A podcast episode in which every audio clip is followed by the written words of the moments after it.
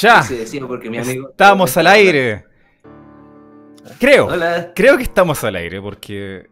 Sí, estamos al aire. Uy, qué, qué, qué fail, loco. Acaba de pasar que mm, estábamos conversando hace como 5 minutos de este podcast y no estábamos al aire porque YouTube se le ocurrió cambiarme el codec de la transmisión y, y no avisa cuando hace estas cosas ahí. Y todo sale mal. Pero no importa. No importa, estamos aquí para el podcast Multiverso para hablar sobre lo que ha sido Metroid, sobre su nuevo anuncio del E3 2018 con el amigo Dan de Portal Sótano y Rocky Next de Mundo N. Eh, vamos a tener un déjà más o menos largo, pero hay que repetirlo. ya. eh, Pretty much. Mira, eh, el Metroid Prime 4 no ha sido anunciado y eso ha generado mucho entre polémica, rabia, disgusto. Yo lo he podido leer en mi comentario de mi canal, eh, en vivo, en Twitter. Hay como esa sensación de, de sazón dando vueltas por ahí. Eh, y lo vamos a comentar aquí. eh, con el amigo Dan, que es hiper fan de Metroid. Y el Rocky Next, que también ahí tiene ahí una bala pasada con Metroid Other M. Todavía es así, Rocky. Todavía lo odias. Uh, sí, definitivamente. Pero bueno, vamos a comentar eso. Yo tengo un poco de información para tratar de poner los pies bajo la tierra. Sobre la tierra. Sobre lo que Bajo- puede ser Metroid Prime Bajo 4. la tierra. ¿Cuándo llegará? Pero mm, nada, sí, brevemente. ¿Qué le pareció el, el E3 de Nintendo? De nuevo. Vale, Rocky, empieza tú, empieza tú esta vez. A mí me parece, a mí me gustó, pero es por, solamente por Smash. De resto fue muy decepcionante porque, por ejemplo, lo, de, lo, lo del principio, lo de Demon X Machina, o Machina, no me acuerdo cómo se pronuncia, eh, eso no fue... mm, No, no dieron más que eso y no, sabía de qué se trataba. Después sí, sí vi que, que se veía bien por el Treehouse Live. Pero de resto, lo único nuevo fue un Super Mario Party y creo que una que otra cosa. Y lo demás, eh, no, no. Este, lo único bueno fue Smash. En general, es- este, el E3 fue un poquito decepcionante de todas las compañías, para mí. Qué visión, Vale. por Dios, más negativa. Oye, pero eh, ¿no, no te faltó lo de, lo de Xbox? Bueno, es que lo que pasa es que hay gente que me ha criticado porque no me gustó el de Xbox, porque me han dicho fanboy. Oh. Yo estaba literalmente a punto de dormirme. Guau. Puros shooters po- post-apocalípticos Vale, vale. y protagoniza- protagonizados por hombres, con pocas excepciones. ¿Y a ti, Dan? ¿Qué te pareció el E3 de Nintendo? El de Nintendo a mí me pareció, o sea, bastante más flojo de lo que podía haber sido. No me pareció mal, pero sí que es verdad que, bueno, pues que se comieron 25, ¿qué duró? 45 minutos, si no me equivoco, y 25 de ellos se los comieron con Smash, que ojo, yo durante, durante el directo y mientras estaba viendo todo lo que enseñaban en Smash, era como, oh, qué guapo, estaba todo el rato ahí emocionado, súper feliz. No- pero sí que es no cierto puede que... Oye, Dan, deberías de haber visto mi cara porque yo estaba totalmente emocionado. Sí, no, sí, yo estaba gritando todo el rato de la emoción, pero sí, sí, sí, es que es así, pero, pero que luego mirándolo con perspectiva sí que es cierto que, joder, eh, esos anuncios que por eso estamos aquí hoy, hubo, hubo carencias, hubo faltas que, que se echan, que se echan ahí, que, que bueno, que no estuvieron y ya está. Pero bueno, que luego lo que es en general todo el E3 a mí me pareció, tanto también por parte de Nintendo, ¿eh? porque también aunque no lo parezca se anunciaron bastantes juegos, salí muy satisfecho de todo el E3, muy muy satisfecho. De hecho es uno de los E3 en los que más satisfecho he salido. Mm. Yo coincido con ambos. Eh, mi opinión es que el show, la propuesta ahí de, de mostrar, sorprender, alegrar y qué sé yo, fue mala. Fue mala. Eh, y tenían material para hacerlo muy bueno, o, o al menos correcto. Pero en concreto, eh, objetivamente, cuántas cosas salieron, eh, títulos, cosas third party, que hay muchas cosas third, third party ahí. Está bueno y, y viene bien. Pero el crear como espectáculo fue no, no estuvo a la altura para un E3. Y dentro de eso está lo de Metroid Prime 4, loco. Ay. Vamos a hablar de eso. Dan, dime. ¿qué, qué, qué sentiste al finalizar la transmisión y no hubiera nada de Metroid? A ver, en realidad, eh, si me lo hubieses dicho hace una semana y me dices, oye, que no van a anunciar el Metroid en el E3, y seguramente me habría cagado en todo, lo habría, me habría enfadado. Pero es cierto que durante lo que duró el direct, eh, en todo momento estaba emocionado, estaba gritando, estaba contento con lo que estaba viendo y cuando se acabó, pues de alguna forma ese Smash cubrió en mí un hueco que se supone que tenía que llenar Metroid Prime 4. Entonces no, no me enfadé, no me siento mal tampoco, porque bueno, también teniendo en cuenta que el juego está anunciado y que sabes que llegará tarde o temprano y que, joder, que es Nintendo, que es que Nintendo hace las cosas muy a su manera, va muy a su bola y pues lo mismo no te lo enseña aquí, dentro de tres meses un direct sí. Entonces tampoco es una cosa que me quitas el sueño, ni muchísimo menos.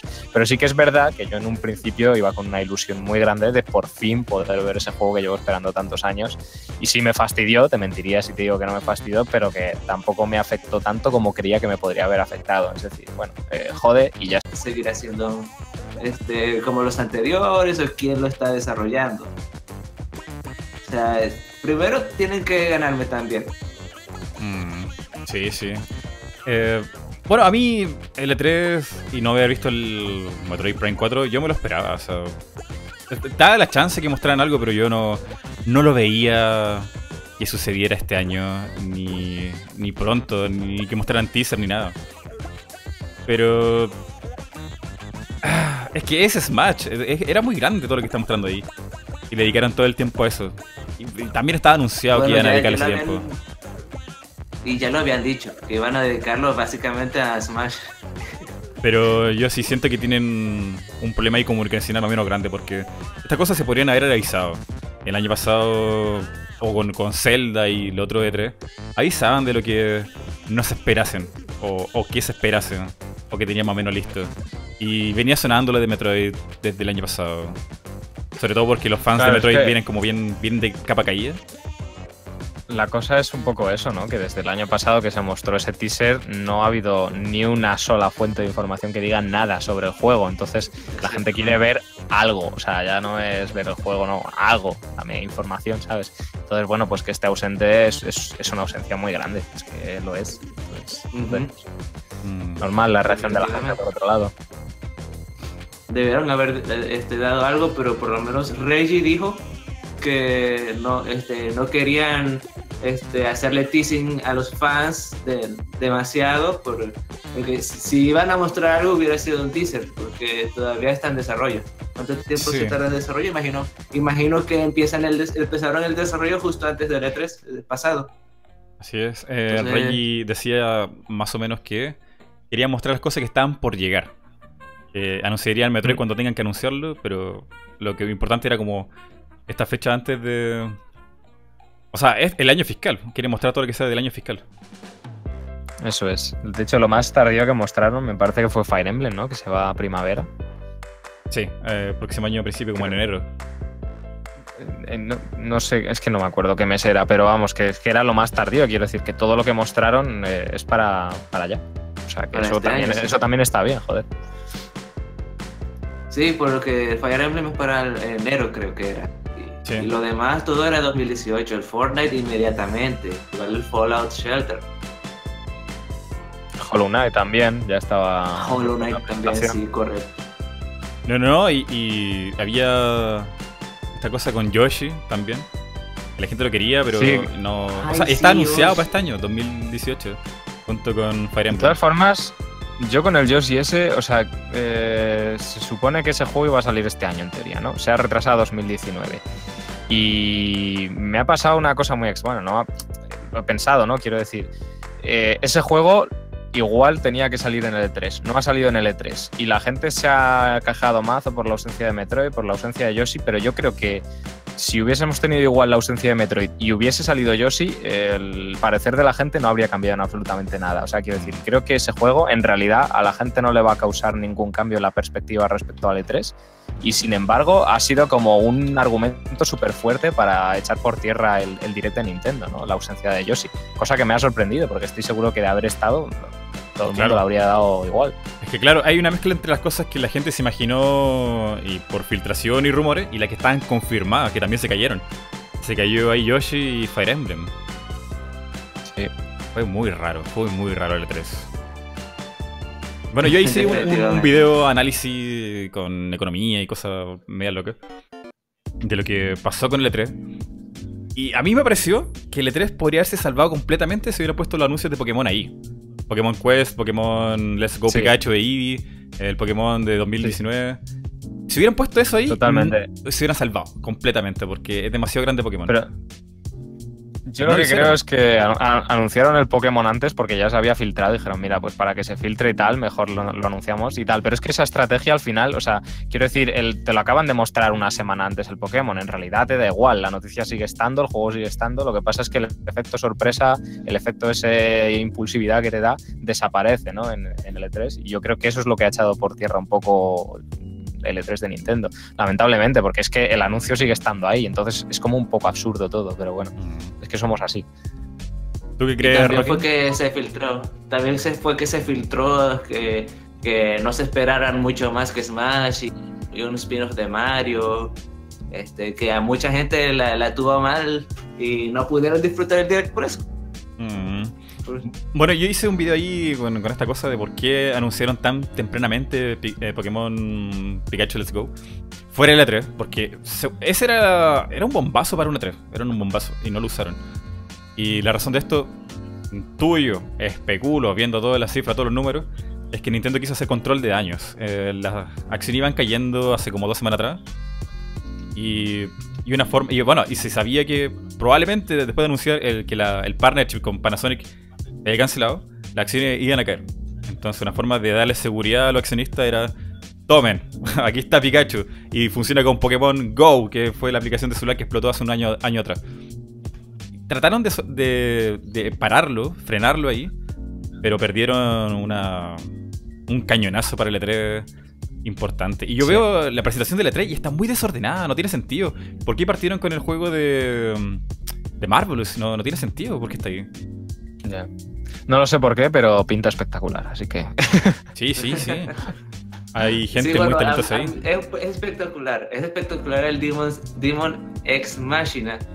¿Es máquina o máquina? De verdad no era algo que quería ver. Y eso decepcionó. Por eso es que. O sea, está mal. Estaba mal. Sí. ¿Es machina o máquina? ¿Cómo se pronuncia? Máquina. Máquina. Deus Ex, o sea, Deus Ex, digo. es otro Demon. Ex, máquina. Déjame ver en Google Translate. A ver. Máquina, máquina, es máquina. Mira, mira, ahí está trabajando Yusuke Kosaki, que es uno de mis señor- diseñadores favoritos de la vida de personaje. Eh, Ha trabajado en No More Heroes, en. Ay, en todos los juegos de Suda, eh, un montón de juegos. En Fire Emblem, ha hecho los Ajá. personajes de Fire Emblem, lo último. En Gravity Rush también ha trabajado. Sí, sí, sí. Y también está un legendario diseñador de mechas. Eh, de Macros, de Robotech. Aquí suena más Robotech. eh, de Gundam, de, De Vision of. Scaflone, eh, Pat Labor. Un montón de series y juegos de mechas que parece que promete, promete el equipo. Y productores y directores que estuvieron ah, en- metidos en Last Story y Lost Odyssey. Grandes juegazos. Vamos, que hay, hay- hay gente ahí que sabe un poco lo que hace, ¿no? Por lo visto. Sí, sí, sí. Pero yo lo hubiera puesto al final, no al principio. Sí, yo lo hubiera puesto al final. Hubiera sido mejor. Porque... Ah, es que es verdad que no es un juego para abrir porque, o sea, No, no para sé, nada. igual para abrir habría sido mejor un, un- algo que la gente espera, ¿sabes? Algo Sí, que sí. quieres ver. Porque ese juego tuvo la mala suerte de ser un juego bueno, pero que nadie pidió. Bueno, yo ahora lo pido. está, está siendo desarrollado por un equipo de, de increíble. Y eso es importante. Sí. Pero pasó el olvido muy rápido. O sea, lo, lo primero que se dijo, no está Yoshi, no está Metroid Prime. Y luego, yo, yo leí comentarios de, no está el Bayonetta, o sea, no, no está el mm, F0, hecho por Platinum Games. Y yo, ¿qué? ¿De dónde? ¿Cómo? Y el, y el, y el Star Fox de Retro Studios De también. carreras. Ah, el Star Fox como Diddy con Racing, sí. Entonces, Es lo- que- los rumores se es- están yo- comiendo a Nintendo, weón, se lo están comiendo. Es, es, es que es eso. El problema es filtraciones, rumores y sobre todo ya no tanto esto, sino la expansión de los mismos, ¿no? Todos los que se dedican un poco a, a publicar estos rumores, a hacerse eco de ellos. Porque bueno, hay que tener en cuenta que la gente a lo mejor se mete en YouTube y no se pone a ver el vídeo, ve la miniatura, ve el título, se acerca a este juego y tal. Y lo mismo era un rumor, pero claro, no lo ve. Entonces pues ya lo da por hecho, se cree que el rumor va a ser verdad y pasa lo que pasa, que se lo El creen, problema- llegado el momento no está. Dan, el problema aquí es que la mayoría de estas filtraciones han estado completamente correctas. Específicamente el tipo que filtró, que no habría nada más de que Smash y alguna una que otra cosa. Eh, ha- siempre ha estado en lo correcto. Ni siquiera, ni siquiera es como Emily Rogers y Eurogamer, que es- ellos la pegan a veces y a veces no. Este siempre ha estado en lo correcto. Eh, eh, no tú hablas de un tipo de Twitter, ¿cierto? Eh, no me acuerdo porque yo lo vi fue en Resetera. Etcétera. Ah, vale. Que hay un tipo en Twitter que publica un montón de rumores y qué sé yo. Ya, ya, está bien. Pero el tipo promociona un Discord donde dice, y el resto de la información la daré en Discord. Y es como, no, no gracias. Entonces es muy clickbait el tipo. Mmm, ese tipo hace dinero de alguna manera. Seguro que sí. Bueno, así partió también la otra eh, que está trabajando en Kotaku Australia, que tiene pelo azul, que también era insider, pero ahora es reportera. ¿Cómo se llama? Ya. No me acuerdo, Eh, pero ya sé quién dices. no Laura es Emily Kate Rogers. Dale, no era. ¿Cuánto? Laura Kate Dale, no Sí, Laura Kate. Sí, sí. eh, el tipo también era insider, pero dejó eso para unirse a Kotaku Australia. Y no, o Ah, sea, bien, yo, yo, yo bien. veo muchos rumores, yo me los como todos. Yo, yo lo, pero no, no, o sea, no hay de dónde, o sea, el de Platinum Games de F0 no tiene sentido. No tiene sentido.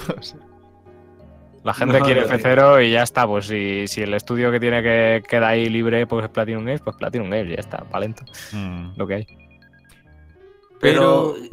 ¿cómo, o sea, ¿cómo creen ese, ese rumor? Siquiera Platinum Games ha hecho algún juego de carreras. También, ¿cierto? No. Aunque daría para pensar un poco eso porque Platinum No. Games hace juegos tan frenéticos y locos. Pero no sé, Platinum Games es que todo lo que hace lo hace bien, ¿qué mata? O sea, Cierto. Bueno, yo no he jugado el Mad World. Me han dicho que no es tan bueno así el Mad World. está muy bien el Mad World. Está Ah, muy bien. bueno. De todas formas, es, es su primer juego y se nota que fueron puliendo y trabajando cada vez y, cada vez y cada vez mejor con el tiempo, desde luego. Sí, puede ser, puede ser. El- lo, lo que a mí me gusta de, de ellos son los juegos de, de acción como Beautiful Joe, Bayonetta. Este. Como, eh, juegos como esos. Me encantan esos. A mí me gusta Bayonetta porque básicamente Beautiful Joe, pero con una mujer. Pero es bueno, pero una mujer que sabe, se sabe defender por sí misma. Que es- es- hace, hace lo, suyo, su- lo suyo propio. Un poquito. Un poquito. Sí. O sea, es como una, una super simplificación, pero yo lo veo así. Y por eso es que a mí me gusta. Vale. Además de que es bueno para los obsesivos compulsivos, porque este, se graba cada vez que termina la batalla. Entonces, si, te- si crees que si te pega en una batalla, entonces puedes ir al título y recomenzar la batalla otra vez para, hacer- para que te den la, la medalla Platinum. Pobre gente. Sí, es, es un poco la idea, pero vamos que no deja, es que vamos, es, eso es una puta obra maestra Bayonetta. Tampoco nos vamos a poner aquí a hablar de, bueno, sí, porque tampoco estuvo Bayonetta 3 en el... Ah, pero, pero ese. Yo creo que es el mismo tipo de anuncio que tuvo Metroid el año pasado. Anunciar el Claro. ahora en desarrollo significa ahora en desarrollo, no, no, no significa que te lo van a sacar pronto. Sí, sí, lo anunciaron ahí en los Video Game Awards y a, lo- a dos semanas dijo Hideki Kamiya por Twitter que estaba con los diseños todavía. O sea que vamos a ver, le quedará ese Claro. juego todavía un tiempo para... Oh, wow. Hablando de eso, volviendo a Metroid, voy a poner aquí en pantalla. Si esto no falla, por favor, no falles. Bien, em, en el E3 del año pasado tuvimos esto. Pi, pi, pi, pi. Preciso, hermoso, perfecto. Aquí está. Metroid Prime now in development para Nintendo Sack. no, eso, eso, lo agregó algún tonto, güey, pero dice Nintendo Switch. Eh, now in development, pues, weón. O sea, es que eso era, eso fue lo del año pasado. Te están anunciando que lo están desarrollando ahora, que están trabajando en eso. Pero. Pero es que es distinto. eh, es un. Ni siquiera es un teaser, es un anuncio de que van a estar ahí. Hay un Bueno, sí es un teaser, pero, poco. pero tú sabes. Es como ni siquiera un anuncio que viene pronto, es que están trabajando ahí. Y yo lo Sí, dije sí en podcast, en live streaming y creo que en algún video, no, no, no me acuerdo, no podría precisar ahora, pero antes del E3 yo dije, yo no, difícil que vea un Metroid Prime 4 un año después. Difícil. No, no, no, no, no lo vaticinaba como la propuesta para este 3. ¿Cómo lo veían ustedes? ¿Ustedes veían que podía aparecer? Yo sí lo veía, yo lo quería, yo quería que estuviera. Ya, y te pero puse una ahí la cosa imagen correcta. en Discord. Gracias. Yo, desde luego, quería que estuviese, pero ya te digo que. Joder, que. No tengo. O sea, es uno de esos juegos que lo quieres tanto que prefieres que se tomen su tiempo para desarrollarlo. Que si no te enseñan nada en dos años, pues no me pasa nada. Prefiero que lo trabajen y que lo enseñen cuando esté listo a que se den prisa y se dejen cosas por pulir en el juego. O sea, no sé. Hay juegos con los que a lo mejor no me importa tanto, pero con un juego tan importante para mí, sí que espero que lo trabajen al máximo, que no se dejen nada por medio y, y por eso, bueno, prefiero tener paciencia. Mm. Es que siempre con todo. Eh, es súper sensato eso. weón. Bueno, eh, va con la filosofía de Miyamoto, ¿no? Un juego retrasado tiene la oportunidad de ser un buen juego. Un juego que sale así nomás va a ser un juego malo por siempre. Sí, a ver, si eso es lo que siempre pasa con Zelda, siempre Sí. pasa lo mismo. Y es por eso, Sí, porque hasta que no lo tienen, claro, hasta que no lo tienen completamente pulido, que saben que está todo ahí per- per- perfectamente perfilado, pues prefieren no sacarlo, ¿no? Prefieren hacer el mejor juego posible siempre, ¿no? Y eso es una de las cosas que caracteriza tanto a Nintendo, que sus juegos salen muy pulidos y eso, joder, se agradece mucho también. Sí, pero Miyamoto una vez le dijeron esa, esa cita y entonces dijo que se, que se. Se arrepentía. La gente lo... Sí, porque la gente lo, lo tomaba de una manera que... Ah, era. como burla.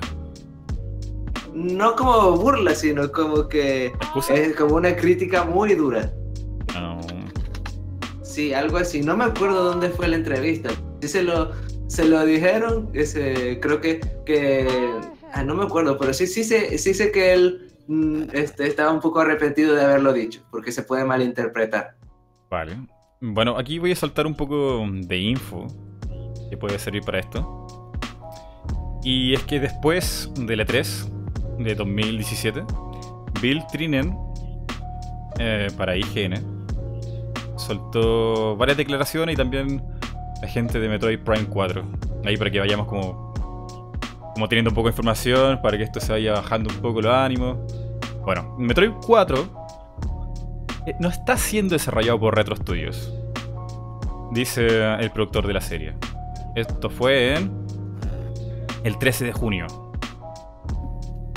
Luego tenemos a Bill Trinen que dice eh, que el estudio a cargo del juego es un equipo nuevo y talentoso. No especifica si es de Nintendo o si es un equipo externo, pero que son gente nueva.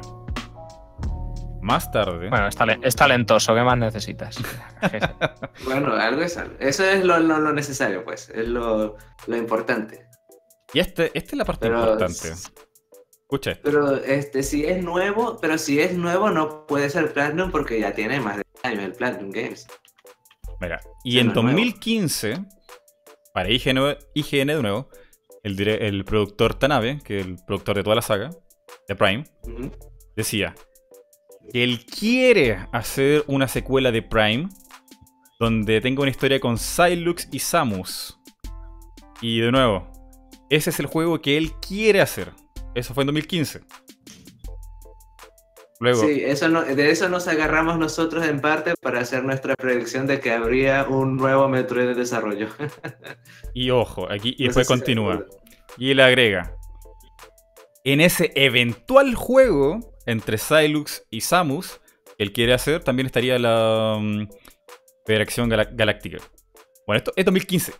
Si en 2015 no había juego y lo empezaron, imagínate, no sé, en 2016, tendrías 2016, 2017, 2018, tres años. Tres años para hacer un Prime. Yo creo que es muy poco. Y sobre todo para una consola nueva. Yo creo que no da, no, no calza para que salga este año ni, ni, ni loco.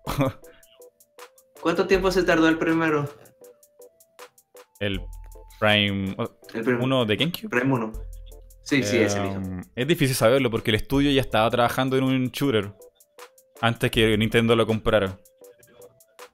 Ah, será por eso. Bueno, lo anunciaron en, dos, en el año 2000, 2001, creo que era. Sí, pero acuérdate que las El- condiciones de, de ese juego eran bien Sí, son- caóticas son- porque Sí, sí. Ni no- siquiera sabían si iba, a poder- si iba a vender bien y estaban listos para, que, para cerrar el estudio. Mm. Y bueno, un dato aparte, eh, Retro Studio estuvo a punto de cerrar. Nintendo lo quería cerrar después del Prime 3. Pero se salvaron con Donkey Kong, se salvaron. Y bueno, esto no tiene que ver porque sea un equipo malo, no haga buenos juegos, que no vendan bien, no tiene que ver con eso, creo yo, es lo que yo estoy especulando un poco y analizando, sino que tiene que ver con la salida del CEO de Retro Studio. Esto es un escándalo Oh, que no se sabe. La, la prensa lo, lo tenía ahí guardado, pero es un escándalo terrible. Eh, el CEO de Retro Studio era un tipo vividor, bueno para el alcohol y drogas, que se iba de putas y llegaba al estudio todo borracho. ah, what? Y los trabajadores decían que era un puto infierno trabajar con el tipo porque no daba direcciones claras, no estaba, no estaba bien para trabajar. Entonces, desde el 2 al 3, eh, Metroid Prime sufrió muchos problemas de dirección. Y bueno, Ah, eh, bueno, ya puedo, ya, te- te- ya entiendo muchas cosas del 3 es por... y- y sacaron al CEO de Retro Studio. Lo, mira, imagínate, lo despidieron, que es el CEO y fundador del estudio, lo despidieron por, porque el tipo, me imagino, no, no estaba como para el cargo. Y se rumoreaba que Nintendo quería deshacerse a toda costa de eh, Retro Studios por, por el escándalo. Finalmente no pasó, menos mal, y están ahí, ojalá trabajando en algo. Ay, qué bueno. Qué alivio, ¿no? Uf, Porque se imaginan, pero o sea, ahí está, a mí me gustó Prime 3, sobre todo los controles eran maravillosos, pero sí tenía unos cuantos puntos que a mí no me gustaron mucho, como por ejemplo la, la parte en la que teníamos que eh, defender a unos, a unos soldados y, y había, había diálogo en, en un juego de Metroid, diálogo.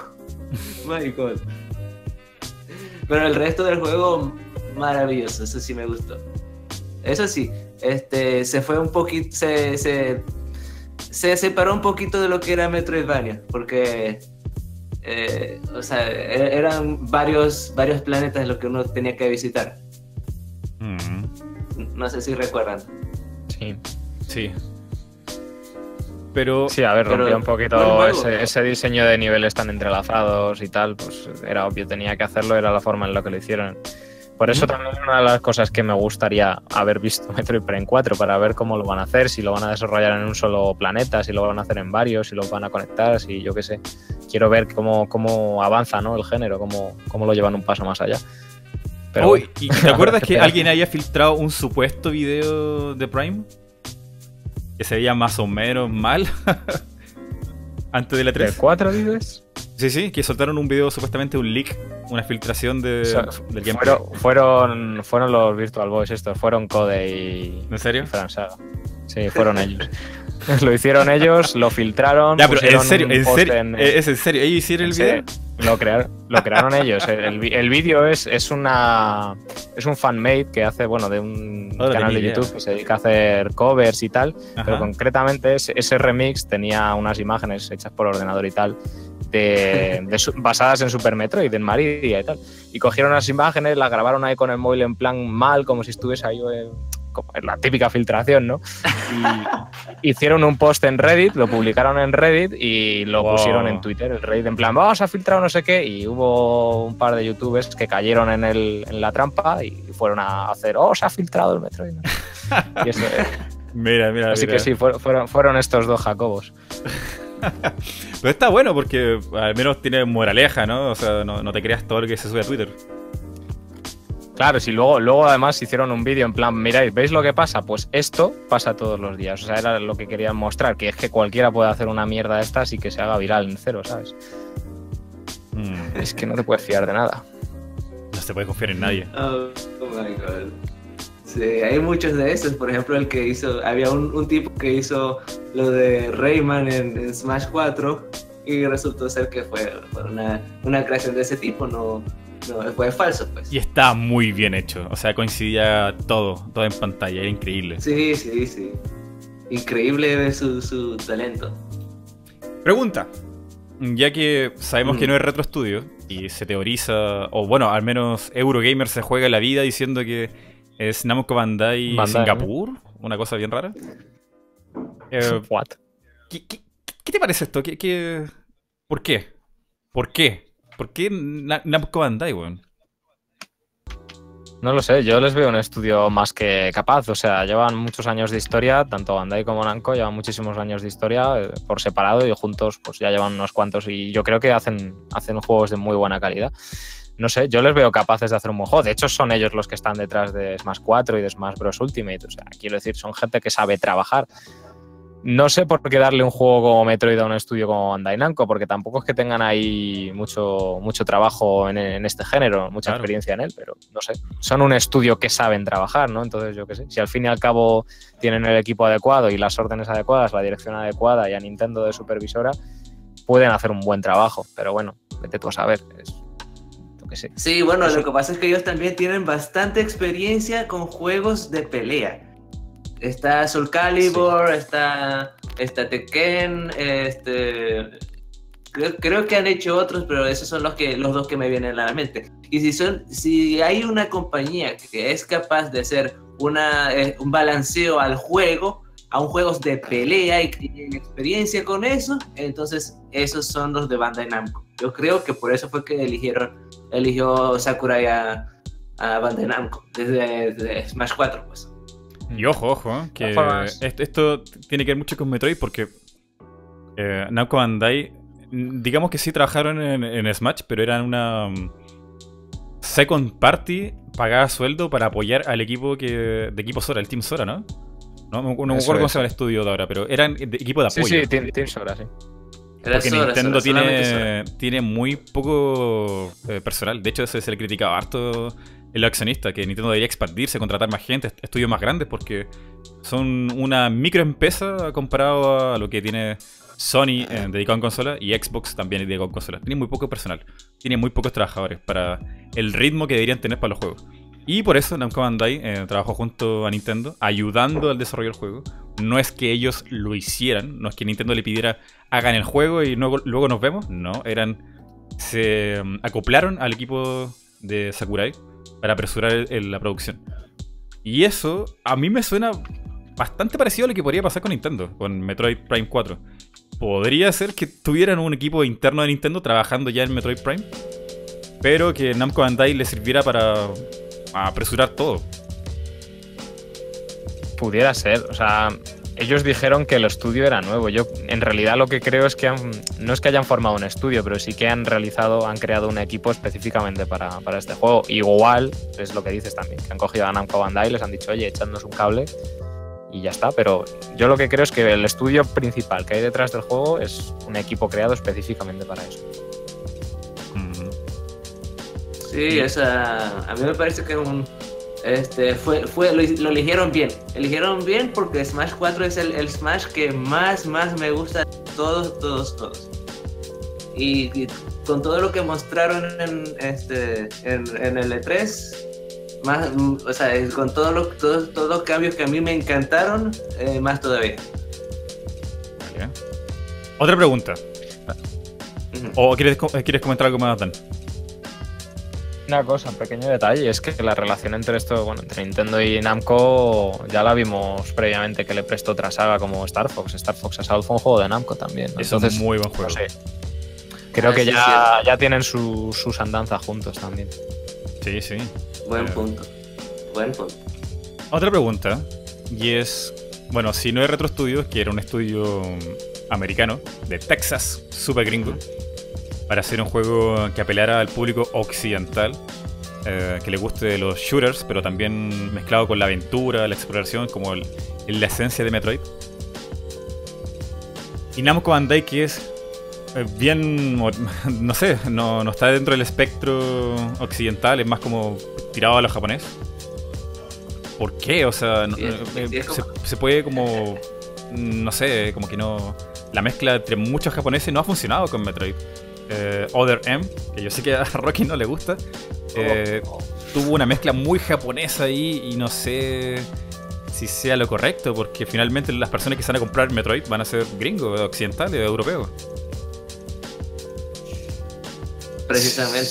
Pero no es tanto, o sea, no es tanto que sea eh, oriental el, el, equipo de desarrollo, porque un, un, equipo japonés de desarrollo puede, puede hacer un muy buen trabajo. Lo que pasa es que cierta, cierto director estuvo siendo muy terco y no escuchaba ningún tipo de Sakamoto. críticas.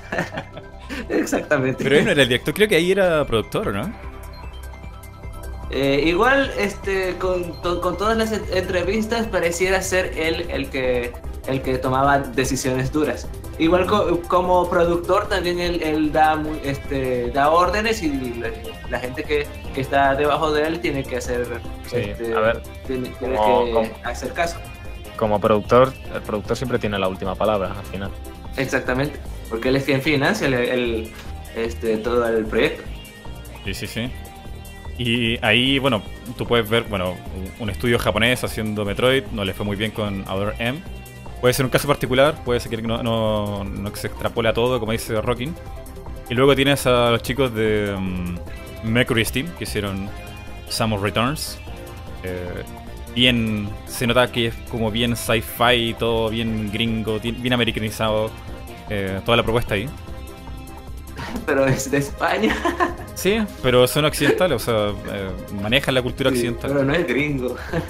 Ah, no, pero. Sí, no, es, es total. El, el ambiente que le querían dar, o sea, cogieron un poco todo ese rollo de la esencia de los Prime y lo mezclaron con la jugabilidad de los clásicos. Hicieron una muy buena Exacto. mezcla de, de los dos, de los dos vertientes. Por cierto, en, en Wikipedia dice que Sakamoto fue director y productor, además del escritor de, Wow. de la trama. O sea, mucha culpa tiene entonces. Sí, definitivamente. Aquí no, no podemos echarle demasiada culpa a Team Ninja. Mm, vale. Pero no sé, yo tengo esa duda, porque hacer tantas mezclas, tantas vueltas. Y sobre todo porque eh, Metroid está muy inspirado en lo que es las películas de um, Scott Ridley, de Alien. Toda esa sci-fi de los años 80. Entonces, es que es una, un, un estilo, una estética que no, no pegó en mucho Japón. No, no. No, Nunca es ha más para, para aquí, para nuestra cultura, para el occidente, desde luego. Pero es que vamos, Metroid siempre ha sido así. Metroid en Japón, pues ya ves tú. Mm. Sí, claro, en, en Japón igualito tiene fans. Fans como que este, porque es un juego de culto allá en Japón, el original, pero Claro, de nicho, de- súper de, nicho. pegar, pegar no. De pegar no. Muy nicho. Yo, yo tendría ese recelo si es que un- si, es, si es que efectivamente Namco Bandai ahí eh, tendría un poquito de miedito. Pero bueno, eh, ya está es confirmado por el mismo señor Tanabe que quiere hacer algo con Silux. Eh, dejan la puerta muy abierta ahí en el juego de Federation Force de Sí. 3DS. Correcto. Y también en, Prime 3. No, no se te olvide. Sí. ¿Qué, qué- qué les parece cómo poder- podría ir la historia ahí en Prime 4? ¿Cómo podría empezar? A ver, es que eh, eh, Federation Force, es que esto es spoiler, pero bueno, yo ya que no lo haya jugado, que. que Pero, joda. suave, Liz, suave, suave, suave, tranquilo. Al, fi- al final de Federation Force, eh, en la Federación Galáctica, eh, tienen un Metroide que durante el juego pues eh, capturas y lo tienen ahí en cautiverio. Y es, ahora vuelve a ser el, el último Metroide. Y bueno, pues básicamente dan a entender que Silux al final del juego se filtra, se, o sea, se cuela en la, en la base y lo roba, es lo que dan a entender. Entonces es con eso, con, entre las declaraciones de Tanabe, el final de Metroid Prime 3, en el que aparece la nave que parece Silux que persigue a la de Samus, y el final de Federation Force, en el que aparece, es que no se, se deja entrever que es Silux, tampoco se confirma, ¿vale? Sale así un poco su hombro y, y parece el diseño de Silux de, de- de Prime Hunters. Eh, pues todo a entender que efectivamente el Prime 4 va a tirar por ahí, que Silux la va a liar parta con, con un Metroide, vete tú a saber decir lo que hace y ya está. Tal vez haga un Metroid Prime. ¿No sabes? El, el, ¿Tú sabes el, el Metroid Prime? No como el juego, sino el, el Metroid que se llama Prime. Sí, sí, el jefe final de Prime. Sí, porque uno piensa que es simplemente un nombre, pero no, ese, ese es el jefe. Y ahí, para ponerme en contexto junto a la gente que está en el chat, que quizás no sepa tanto de Metroid, eh, ¿ese es el último Metroid que queda?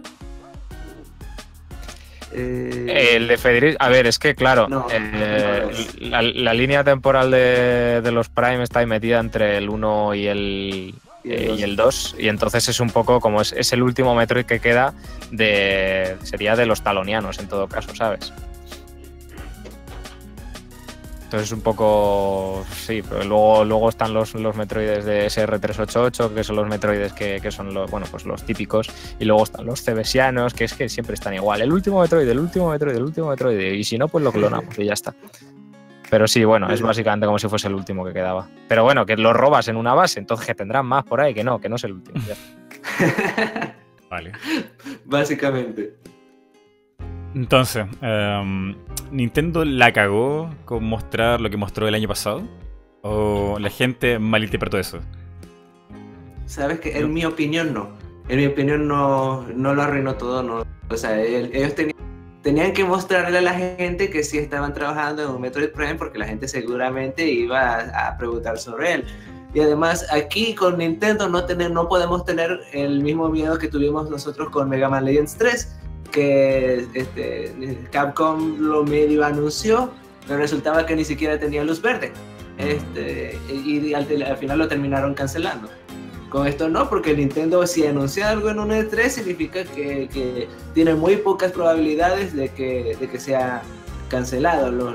Yo creo que lo único que han cancelado que yo recuerde este, que ha sido mostrado en E3 y sobre todo en presentaciones ha sido el Project Hammer. Y ese fue un desastre. Uh, sí, Fue un precisamente terrible por eso, pero yo quería ver ese juego. Ah, el Disaster Day of Crisis que se salió en, en Japón y en Europa. ¿Ese, es- No ese no salió, en Occidente? Yo creo que lo he visto. Sí, En sí, Europa. yo, lo, yo- yo lo tengo, eh, es un- además es de Monolith. o sea que. No Sí, sabía sí, que no sí. había salido en América, no tenía ni idea. No, Tenía no unos salió. diseños muy bonitos de personaje. Sí, sí. Pero en América no salió. En Japón y en Europa sí. ¿Y tú, Dan? ¿Te parece sí, que pero- la cagaron? ¿Fue humo? ¿O la gente malinterpretó? ¿Qué, qué piensas de eso? A mí eso, a mí eso del humo no me gusta ni, ni oír la palabra, me parece una tontería. Yo creo que lo que hicieron fue calmar a, a la gente que lo pedía, de decir que sí, tranquilos, estamos trabajando en ello. Ya está, o sea, creo que fue un acierto decirlo. A mí, por ejemplo, como fan de Metroid, yo prefiero saber que están desarrollando Metroid Prime a seguir otro año más con la incertidumbre si algún día volverá a ver un Metroid Prime. Prefiero saberlo, aunque ahora me tengan otro año esperando y no me enseñen nada me quedo más tranquilo, ¿sabes? Entonces, por mi parte, fue un acierto. Habrá gente a la que le moleste, habrá gente a la que le diga, joder, es que me lo enseñaron el año pasado, pasó un año y todavía no me han enseñado nada, y lo entiendo, pero bueno, por mi parte, eh, fue un acierto, ¿no? Calmar a la gente, darle un poco lo que pedía. Eso es, es un poco el feedback que tiene Nintendo, y eso es importante también. Mm. Sí, sí. Y de hecho, esto lo, lo conversamos el año pasado, creo, o, o habrá sido con Poe. De que justamente, eh, ¿por qué Nintendo mostró solamente un logo? ¿Por qué no lo mostró más tarde? ¿Por qué no? ¿Por qué no? Bla, bla, bla, bla. Y, ¿Quieres decir por qué? y, y recuerdo que lo que yo dije en ese momento fue: Mira, si me hubieran mostrado solamente el logo de Prime 4, yo lo hubiera tomado como un poquito, no sé, ilusionar a la gente por nada. Pero resultó que en ese mismo 3 fueron dos juegos de Metroid. Fueron Ajá. dos. Y uno que ya podías tener como a, lo- a los dos meses más. Era Metroid Samus Returns de 3DS. Entonces, para mí, yo lo interpreté así como, como lo dice Dan. eh, este era un mensaje para los fans que fueron escuchados. Que y ya, sí, vamos a seguir con Metroid aunque le vaya mal como le fue Operation, o sea, en en, Force. Entonces, claro, o sea, yo, yo lo tomé así. Y, y si usted te fijas bien, abajo la letra dice, ahora, ahora en desarrollo para Nintendo Switch. Y ya sabíamos por entrevistas que no había nada en 2016. O sea, 2015. 2016 quizá. Pero yo sigo pensando que tres años está muy justo para sacar un Metroid Prime. Yo lo vería como los cuatro años. Ya podría ser quizá el próximo año ya ver algo. Pero anda a saber tú, la gente tiende a equivocarse mucho cuando trata de especular con Nintendo. A lo mejor, quién sabe, nunca se sabe. A fin de año en los The Games Awards veamos algo de Metroid Prime. Eh, Pues pudiera ser, o en, en un último direct del año, pero vamos, yo tampoco lo esperaría, quiero decir, me esperaría ya el año que viene, sinceramente, Sí. para ver algo. Sí, sí, definitivamente. De todas maneras, ya deben est- el, equipo yo creo que si lo contrataron es porque ya está acostumbrado a realizar juegos en HD y podrían podrían tener el juego un poquito más temprano. Ahora, yo siento que sí la cagaron completamente, porque esto se, se ve, esto se estudia. Eh, cuando vas a hacer un anuncio así tan grande de publicidad, se sabe que tienes que tratar de cubrir la expectativa de la gente, si no la gente se va a quejar y, lo- eh, lo lo- aunque muestres algo muy bueno, la gente se puede enojar y se te puede venir en- Sí, todo en sí. contra. Eh, hubiera Sí, sido claro. bueno, hubiera sido sano que hubiera sido Sakamoto Tanabe a decirnos el desarrollo de Metroid Prime va bien. O sea, va bien. O sea, significa que lo están desarrollando, no viene este año. Están trabajando. Se acabó. Listo. Se acabó la especulación. Porque especularon mucho. O sea, Eurogamer con. Emily Rogers. Ya estaban diciendo Quizá- que, que como que venía, así, pero. No. Un poco la técnica que. Un poco la técnica Zelda que hizo eh, Eiji Onuma, ¿no? Tranquilos, estamos trabajando en Zelda, va bien, pero aún le queda. Mientras tanto, aquí tenéis Wind Waker HD para Wii U. Pues Punto. un poquito podían haber hecho, va. Mientras tanto, aquí tenéis Metroid Prime Trilogy para Switch. Y seguimos trabajando. Y tan contentos. Mm. Sí, sí. Ha sido todo muy desordenado y caótico el E3 de Nintendo. Sí, un poco sí. Sobre todo, bueno, más que nada porque, no sé, la gente ha reaccionado súper mal también. Pero bueno. Sí, sí, me hubiera gustado tener un poco de, de- pero bueno, no como este, también necesito ver quién es el desarrollador y cómo se, no, no me molestó tanto no verlo, pero sí, definitivamente hubiera sido bueno calmar a los fans, sobre todo ahorita, ahorita ahí este, los Metroidvania están siendo, están en boga porque está Hollow Knight, está el, este, ¿cómo se llama esto? Ah, Se me Ah. olvidó, pero Eh, Hay ah, muchos el, el- el Castel- muchos. el- el clon de Castlevania por el mismo. Ese, ese era el que iba a este, Blood- Bloodstain. Bloodstain, sí. Ese era el que iba a mencionar. Hay un montón, los- bueno, muchísimos juegos indies optan por este género, el Shantae, el, como dices tú, el Hollow Knight, el Dead Cells que está por salir que también tiene pintaza, son muchísimos juegos que optan por este diseño, que a mí Celeste. personalmente me, me parece... No, Celeste no es un Metroidvania, va por otro ¿No? lado, es, es plataformeo por niveles, del jodido, rollo Super Meat Boy, pero todavía peor, mucho No, más pero difícil. sí hay algunos, hay algunos poderes que, que tú no tienes al principio que después sí adquieres. No, no, no, no. Tienes las mecánicas desde el principio y, y es eso. Es, lo que pasa es que desbloqueas niveles diferentes y tal. Y, Ah, o sea, hay, bueno, hay como. Cada nivel tiene una cara A y una cara B. Lo que pasa es que tienes que encontrar como unas cintas de casete y tal. Pero vamos, que es un puto juegazo igualmente. Celeste, yo se lo recomiendo a todo el mundo. Bueno, a todo el mundo que tenga paciencia. Es cierto eso. eh, Metroid Samus Return de 3DS volvió justamente, como dice Rockin, Mm. porque había mucho, mucho mercado indie que estaba explotando, creciendo con el género de Metroidvania. Y lo dice, te lo dice Sakamoto. eh, volvimos porque hay mercado. Este mercado no existía hace dos años atrás, tres años atrás. No estaba creciendo. Y la gente lo estaba pidiendo. O sea, ¿para qué quieres jugar eh, los clónicos de Metroid o Castlevania cuando puedes jugar uno original? Están perdiendo plata ahí. Están perdiendo una oportunidad.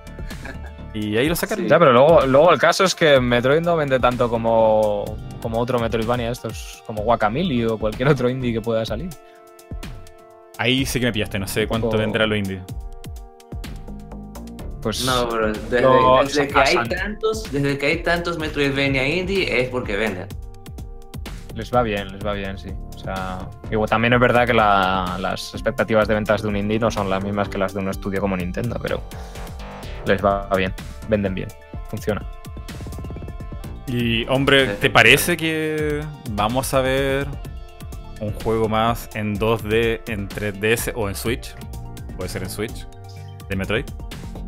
Yo espero que sí, y además por lo visto, bueno, vi tu vídeo, por eso lo sé, de que las ventas de Metroid Samus Returns para Nintendo fueron satisfactorias, así que no sé, eso imagino que dará luz verde a un futuro proyecto.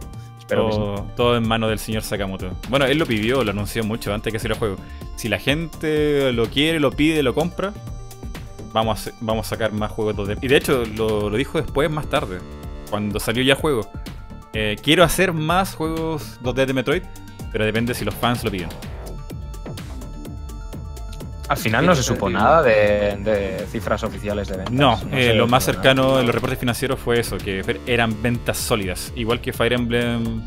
eh, ¿Cómo se llama? Echoes. Ecos. Echoes. Shadows, Shadows o Valencia, algo así. Shadows of Valencia. Valencia. Valencia. Ajá. se sabe eso, que eran ventas sólidas. Pero fue bueno. Mira, es complicado leer esos reportes porque eh, mucha gente piensa que tratan de inflar, ocultar datos. No, esto es para los inversores. Y si destacan algo en los highlights, que son parrafitos chiquititos, son líneas nomás, eh, es importante. Pero no dan cifras, entonces. Claro, queda la duda. Nunca lo sabremos, en fin. Bueno, eventualmente lo sabremos, imagino. bueno, si se confirma un juego, ya sabremos que le ha ido bien. Sí, Bueno, gente, yo tengo que irme. ha sido un placer. Eh, muchas gracias por invitarme. Gracias a ti, Raquel. Sí, entonces nos estaremos viendo. Nos vemos. Cuídate, Raquel. Chao, Raquel. Bien, eh, hemos dicho todo de Metroid Prime 4 y también de 3DS. ¿Qué más quedaría por decir a la gente, Dan? A la gente hay que decirle que, yo, a ver, yo la moraleja que, bueno, es, es, un poco el mensaje que intentaba dar antes del E3, porque ya lo veía venir esto, pero después del E3 es que ha sido como, es que os lo estaba diciendo, que hay que tener cuidadito con el hype, hay que tener cuidadito con todas las filtraciones, todos los rumores y sobre todo si eres un creador de contenido aquí en YouTube, que luego al final lo que pasa es que a tu público le estás generando unas expectativas que no son realistas, que, no, que luego no se, no se concuerdan con, con la realidad. Y al fin y al cabo, pues eh, no sé, todo esto del E3, yo no sé tú, Maiti, pero yo, yo lo vivo como una época casi mágica. Yo, vamos, yo me lo paso súper bien, me lo paso como un enano viendo cada anuncio, cada juego que anuncian, pensando cuál me gusta, cuál que recomprar en el futuro, cuántos juegos me causan ilusión. Y a mí todo esto pues me causa un poco de rabia, me da un poco de rabia que, pase todo esto porque se pierde la ilusión con las filtraciones, se va, se va el factor sorpresa, por ejemplo lo que comentábamos antes de Pokémon, ¿no? ese factor desaparece. Mm. Y al fin y al cabo es eso, a tu público le estás generando unas expectativas que no son realistas y cuando llega el E3 y esas expectativas que no son realistas no se cumplen, obvio, pues el sentimiento post E3 es agridulce, cuando debería ser todo lo contrario, ¿no? Y a mí eso pues no me gusta. Entonces el mensaje que, creo que hay que darle un poco a la gente es cuidadito con lo que dice la gente, no te creas todo y expectativas bajas siempre, casi la sorpresa siempre es mayor. También, sí, muy cierto. Eh, es que también hay una mezcla de muchas cosas. Eh, sí, hay gente en YouTube, revistas, blogs, Facebook, que, puta, cualquier rumor lo inflan porque eso te da visitas, te da likes y en algún momento te, dará dinero. no sé si te dará dinero de verdad. Pero claro, es que cualquier rumor era, era muy bullado antes de la 3. Y yo creo que la gente que, se lo comió debiera... Mira, yo, yo te lo diría con Eurogamer y Emily Rogers, que le vayan a tirar piedras. Bueno, no, no así, pero que no, no lo sigan escuchando si, si no se cumplieron las cosas que dijeron. Claro. Aún. Porque puede pasar más tarde, pero... Es que es un poco lo que dices, porque es, que todo esto genera muchísimo tráfico. De todas formas, también es verdad que yo esto lo he visto con Nintendo, que pasa muchísimo con Nintendo, pero con el resto de compañías, pues no pasa tanto, ¿no? No hay tantos vídeos de rumores de tal, no, no sé. O sea, Nintendo genera ese tráfico y yo creo que, no sé, de alguna forma estamos mal educando muchísimo a nuestro público, los, los encargados de, distribuir el, material respecto a Nintendo, a la información de Nintendo. Creo que lo estamos, lo estamos mal creando muchísimo con todo esto. Entonces, pues, no sé, la gente sabrá. Al final, cada uno es dueño de, de sus acciones y de lo que quiere hacer y de lo que quiere dejar de hacer. Pero bueno, a mí personalmente no lo comparto y no me gusta. ¿Sabes qué? Yo iría un poco más allá, mira. Yo creo que puedes eh, leer, ver videos de quien tú quieras. Eh, rumores, especulaciones, todo. O sea, aquí en YouTube todo, todo entra, no, nadie se puede quedar afuera. Pero hay una distinción grande que yo haría. Si vas a comerte todos los rumores, todos los spoilers, porque finalmente te spoileaste la sorpresa del E3, luego no te vayas a quejar. Que no, te, no. Pero, o sea, claro, tú como creador de contenido tampoco, por mucho que tú le digas a alguien, no, pero esto es un no, pero tal, o sea, tampoco puedes controlar las emociones que este, esta persona va a tener. Entonces es como muy complicado. La responsabilidad primaria recae en nosotros, al fin y al cabo. Luego esa persona ha de ser sensata, lo suficientemente sensata como para, como para tener la capacidad de, no defraudarse si esas cosas no se cumplen, o, sí, pero es que es eso, al final y al cabo, si, si hay un responsable de esto, somos nosotros. Hmm. Cierto. Eh, bueno, yo no, no generé. Nunca puse un thumbnail ahí de. confirmado Star Fox o, o no sé, de ese tipo de, de thumbnail. Eh, hice un par de historias, de cosas que me gustaría ver con Rey. Eh, pues creo que se cumplió una sola que fue Star Fox. Que Miyamoto dijo que no decía rendir con, con la saga. Que quería seguir promocionándola, que la gente quisiera el personaje de Fox McCloud. Y bueno, ahí está. Eh, está con Starlink. En Starlink. Pero nunca dije A mí que me hizo ilusión, iba a ¿eh? pasar. Ya No, ya, si te dicen que ese es el. Pero bueno, que está bien, que tuvimos Star Fox hace, hace poquito, bueno, hace Sí. relativamente poco. Este es el 25 aniversario, entonces pues también está bien que le den esa notoriedad. Y bueno, pues la verdad es que a mí lo que se vio de Star. A mí Starlink ya me llamaba la atención, porque a mí este tipo de juegos sí que me gustan. Pero claro, luego al ver eso, pues ya me convencieron completamente. A todo esto, No sé a que, ti. que- que tú lo- que tú me lo estabas recordando, 25 años aniversario. Te lo recuerdo, tú me vas a ayudar con el, con el eventillo ahí de, de, de- Sabes que de sí. recordarlo. Sabes que sí. Yo aquí estoy para hablar de Star Fox cuando haga falta. No, ahí hacemos algo. Bueno, yo no, yo no estoy cap- ya no soy capaz de hacer eh, un Operation Samus o Fax Fox, algo no. Es demasiado. No, fue, fue agotador. Fue agotador. Demasiado. Demasiado. Fue muy bonito y está en los recuerdos y están los videos y todo eso está genial, pero. Pero loco, no, no- nos comimos un montón de mierda en el proceso. Mucho trabajo, muchas desilusiones también de por medio que al fin y al cabo te quitan un poco las ganas a veces, pero no sé. Sí que es verdad que- que... Sí. y cansa. tela. Así que ahora algo más sencillo, no tanta gente. eh, ahí no un hashtag para, para promover algo, sino más que nada recordar a Star Fox. Y le viene bien eh, el anuncio este año porque está de cumpleaños de Starlink. Pues sí, la verdad, bueno, es un... Para mí me alegró mucho verlo, me alegró volver a ver. a- O sea, cuando estaba el tráiler y sonó el sonidito este, el efecto de sonido de cuando hablan de, de Star Fox, eh, dije, no puede ser, Star Fox, digo, ¿qué hace aquí? Y cuando ya empieza a salir Fox y todo, dije, hostia, qué bien. Fue, fue una gran sorpresa, eh, la verdad. Buena sorpresa, pero para mí fue como una puñalada en la espalda. Bueno, esto me pasa solamente a mí, no, no, esto no. Yo no creo que nadie esté de acuerdo conmigo, pero para mí es como una puñalada en la espalda pasarle Star Fox a Ubisoft. ¿Por qué no Bethesda? ¿Por qué no, no sé, Retro Studio? Cualquier otro estudio, Namco Bandai, que lo han hecho también. ¿Por qué pasárselo a Ubisoft? ¿Por qué? Bueno, el juego se ve súper bien. Después vi los gameplay y se ve muy bien gráficamente. ¿eh? El gameplay es, Sí, es- muy extraño, pero va bien. Y la navecita y el, el Star Fox, o sea, el Fox McCloud ahí en, en miniatura se ven muy, muy, muy bien. Como juguete. O adorno para, para el escritorio.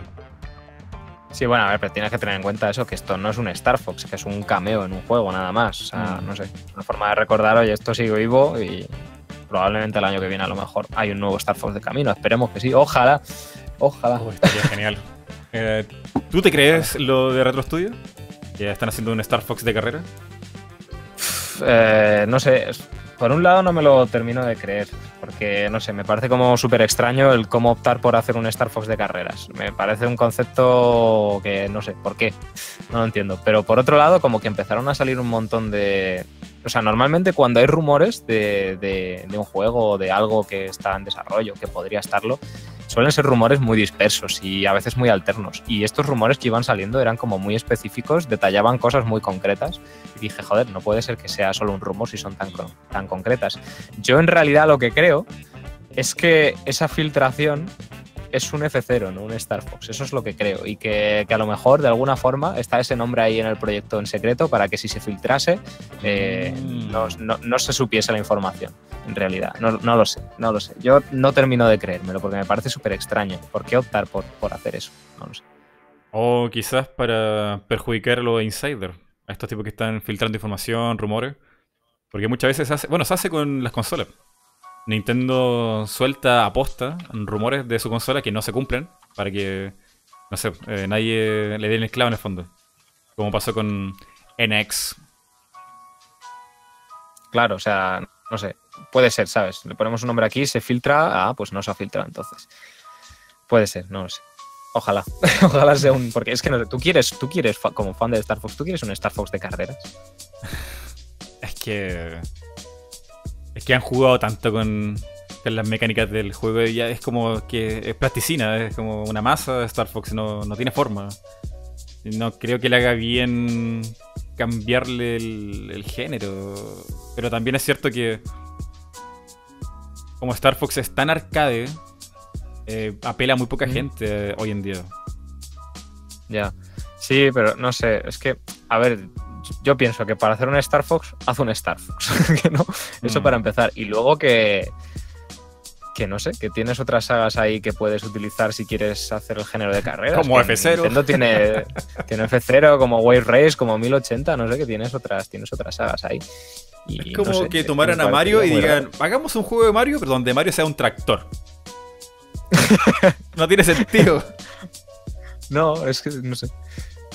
No sé, a ver, no te digo que me gustaría y si, existiese, pues seguramente fuese un buen juego. Yo que sé, hay otras cosas de estas que han pasado y al final nos han sorprendido, como Mario Plus Rabbids, que cuando lo vimos por Mm. primera vez dijimos, Mario Plus Rabbids, un juego de estrategia, ¿qué, qué es esto? Y luego resultó ser un juegazo, que puede ser perfectamente, pero no sé, así a primera vista, prefiero si vas a hacer un Star Fox que sea un Star Fox.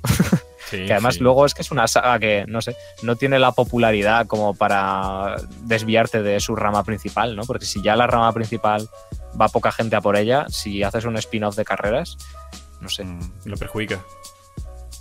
probablemente en ventas... Y, y capaz que si le va bien al spin-off, eh, ya se transforma en canon, así ya. Hasta luego.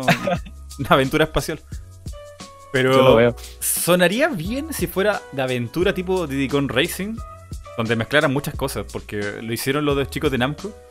Era, tú te puedes bajar del Airwing, puedes tomar otras naves, puedes ir a pie, eh, hay mucha aventura a pie en edificio y luego en el espacio. Eh, esa idea es genial.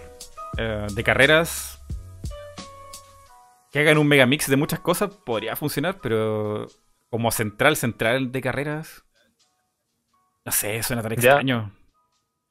No lo sé, es que, es que no sé, es que tampoco me pega, ¿no? En el universo. Es verdad que uno de los finales de Star Fox Command, que por cierto Sí, no me gusta sí. mucho, es eso, es que Falco y Fox se dedican a las carreras, pero no sé. Igual, al universo de, de James McCloud, parece, ¿no? no lo sé. o sea, Vete tú a saber. Es que- es que No, hay, un no, no final, sé si- hay un final donde se hacen corredores de carrera. Sí, sí, se hacen pilotos, se hacen pilotos de carreras en, un, el que llaman el Grand Prix, que bueno, la gente especula que es en F0 porque luego se, resulta que el universo de Star Fox y el de F0 es el mismo, hay empresas que coinciden que existen en los dos universos, la tecnología de las naves de F0 y de los Arwings es la misma, el G-Diffuser. Entonces como que se daba a entender que era eso. eso. Eso también dio lugar a que la gente pensase que esto podía ser un crossover entre F0 y Star Fox. Yo qué sé. es, que, es, que, es que es una movida pensar que, que esto es real. Que luego lo es, yo estoy seguro de que va a ser un buen juego. Pero es que también darle un juego de carreras a Retro Studios. Es cierto que ya habían tenido experiencia con Mario Kart 7, pero... ¿Por qué? No sé. Eh, eh, es extraño. Pero, Sí. no sé. Yo, la verdad, estoy. eh, cuando lo vi, estaba súper enojado. Estaba triste, enojado. ¿Por qué Ubisoft? ¿Por qué, ¿Por qué me haces esto a mí? Y Miyamoto ahí, de traidor en el escenario. Pero, ¿cómo le das la IP a ellos? Estaba. Estaba mal, pero luego vi el gameplay, eh, vi la entrevista del, del director que era como súper hiper fan de Star Fox. Y ya, bueno, sí, se ve bien. Se los perdono, pero ¿qué más te vale que sea bueno el juego? Porque. No sé, como que no. es que me siento como que no he podido disfrutar ningún Star Fox bien, weón. Como que viene todo siempre a media. Y no sé, cansa, cansa un poquito. Pero eh, algo que me pasa a mí no, no tiene por qué ser a todo el mundo. eh, no se lo tomen tan en serio. Por favor, no se lo tomen tan en serio. Pues espero que, que sí, que, salga bien el Starlink, pero bueno, ya de primeras en Switch nos llevamos la hostia de que el juego necesita 15 gigas de descarga, que no son poquitos, Uh. así que empezamos bien. Oh. Qué mal, loco. Ah, pero bueno. Eh, yo, yo creo que va a salir bien. Yo tengo, yo tengo fe en Ubisoft, tengo fe, porque suelen hacer buenos juegos. Es cierto que de vez en cuando les sale una obra maestra, pero por lo general, juegos que suelen hacer suelen ser buenos y ya. O sea, la, la parte Entonces, positiva de que si le va bien al juego y le va bien a la figurita de Star Fox, eh, mira, voy a tener más Star Fox más tarde. O si sale otro Starlink Sí. 2, y quizás salga un Falco, o quizás dentro del mismo lanzamiento puede haber, no, no sé, un Wolf. Ahora que va a salir Wolf en, en Smash, pueden sacar el amigo y ahí hacer mil cosas más. Puede ser, puede ser. Pero, ¿sabes qué? En mi corazón hubiera sido, hubiera preferido cualquier otra compañía No, no, cualquier otra. Electronic Arts hubiera sido el infierno. Pero, no sé, es que... ¿Por qué no Platinum Games? ¿Por qué no...? Sí, tío. ¿Por qué? Platinum Games podría volver a hacer un Star Fox, porque bueno, no, a mí Cero me pareció espectacular y, y podrían volver a hacer algo. Es que, es que lo hicieron muy bien. Es que lo hicieron muy bien. Me da rabia. Es que, es que, es que ¿por qué las sagas tan buenas como Metroid y Star Fox, tío, les tiene que pasar toda la mierda? Es que no, no es justo. No, bueno, pero ya, ya vienen, ya vienen, vienen en camino. Vale, vale que sea bueno Ubisoft. si no van a conocer mi furia. eh, mi, mi primer review va a ser ese juego, así. Debe ser pedazo o, o no sé. Y si, sul- si resulta malo. Ahí. Pobre Ubisoft, la que lo espera. Pero bueno, oye, eh, volviendo a esta cosa de Metroid y el 3, ¿te parece, luego de lo dicho de Reggie, que dice que en las siguientes semanas van a soltar más sorpresas y en, en los siguientes meses más sorpresas? Yo no sé a qué juegan, la verdad, porque decir lo de los meses es obvio, porque en unos meses sabes que vas a tener un direct, pero en las próximas semanas, quiero decir, ¿por qué, por qué esperarte dos semanas después del E3 para soltar una noticia pudiendo soltarla en el E3? Eh, ¿Por qué? Es raro, es raro. Yo creo que tiene que ver con la baja de la acción. Eh, yo creo que a nivel bolsa pensaron, no importa lo que mostremos, los inversores o la gente no le va a gustar, así que vamos como esparciendo de a poco eh, las noticias para así ir como atenuando esto en el tiempo. Puede ser, no sé, eh, es raro la decisión ahí. Y también puede ser por parte porque están en transición. Van a cambiar a Kimichima por. ¿Cómo Sí. se llama este tipo? Eh, ¿Sarukawa? No. ¿Cómo Vaya. Furuk, no, Furukawa.